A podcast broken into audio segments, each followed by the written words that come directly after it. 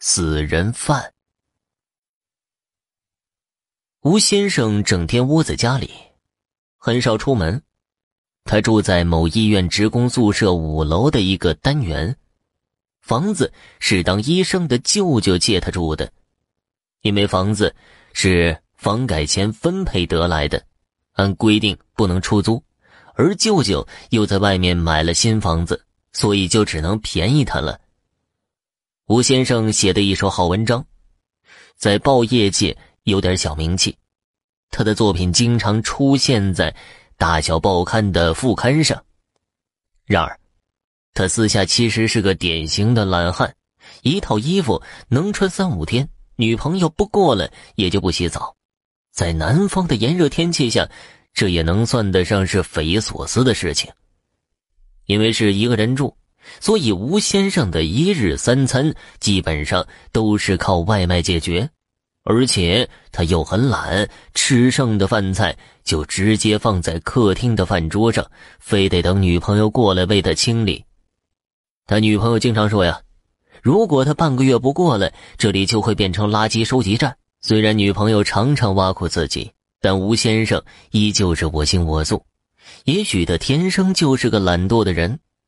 大概一个月前吧，吴先生突然发现吃剩的饭菜在第二天早上就不见了，饭盒子干的像洗过似的，菜汁也不剩一滴。他以为是老鼠、蟑螂什么的半夜爬过来分享他的残羹剩饭，所以就没在意，而且还觉得这样挺好的，因为饭菜放的时间长了就会发出臭味儿。可是。吴先生为此沾沾自喜，半个月后就后悔了。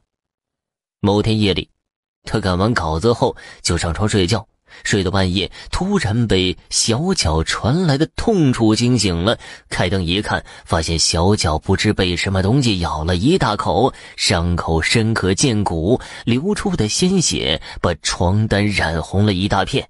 因为医院就在隔壁，所以吴先生穿好衣服包扎伤口。忍痛一步到医院。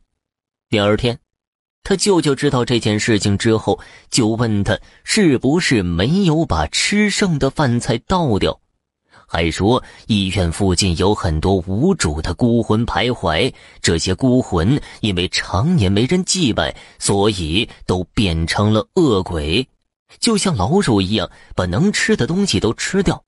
要是家里的剩菜剩饭没及时处理，就会把恶鬼引来，而且恶鬼的胃口很大，吃多少都吃不饱。等吃了一段时间剩饭之后，就会向活人下手。